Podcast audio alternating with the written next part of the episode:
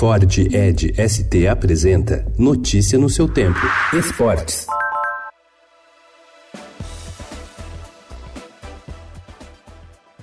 O técnico Fábio Carilli vai ficar no Corinthians. Apesar de sentir vergonha das atuações recentes do time, numa crítica direta aos jogadores e de admitir que é preciso melhorar muito se quiser garantir vaga na Libertadores do ano que vem, ele disse que não perdeu o comando do grupo e garante que não vai desistir. Ele optou por seguir após pensar bastante e também conversar com os dirigentes e com familiares. Eu tenho uma diretoria que é muito experiente de vestiário e se eles entendem que pode ser melhor, pode ser diferente, eu também entendo assim, por que, que eu vou desistir? Né? Eu tenho que enfrentar, tenho que entender, tenho que melhorar. Todos nós temos que melhorar. Eu talvez com uma explicação melhor, o jogador com um desempenho melhor dentro de campo. Claro que pós-jogo você pensa um monte de coisa, mas na viagem, durante a noite, ontem à tarde, é, já comecei a planejar o jogo de domingo. O Palmeiras enfrenta o Ceará hoje às 7 horas da noite no Allianz Parque, com certa preocupação causada pelo último confronto entre os dois. O time cearense tirou a invencibilidade de quase um ano do Palmeiras no Campeonato Brasileiro.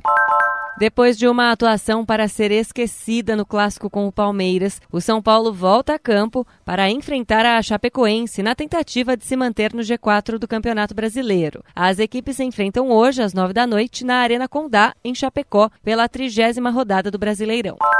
A final inédita do Campeonato Paulista Feminino entre São Paulo e Corinthians, hoje, no dia 16, terá transmissão ao vivo multiplataforma. Pelos canais abertos, as partidas serão exibidas pela TV Cultura e a Rede Vida e na TV por assinatura pelo Sport TV. A Federação Paulista exibirá os jogos nas plataformas digitais, como Facebook, YouTube e Twitter. De acordo com dados da federação, a edição de 2019 do Paulista Feminino apresentou crescimento de 261% no número de espectadores em comparação com o ano passado.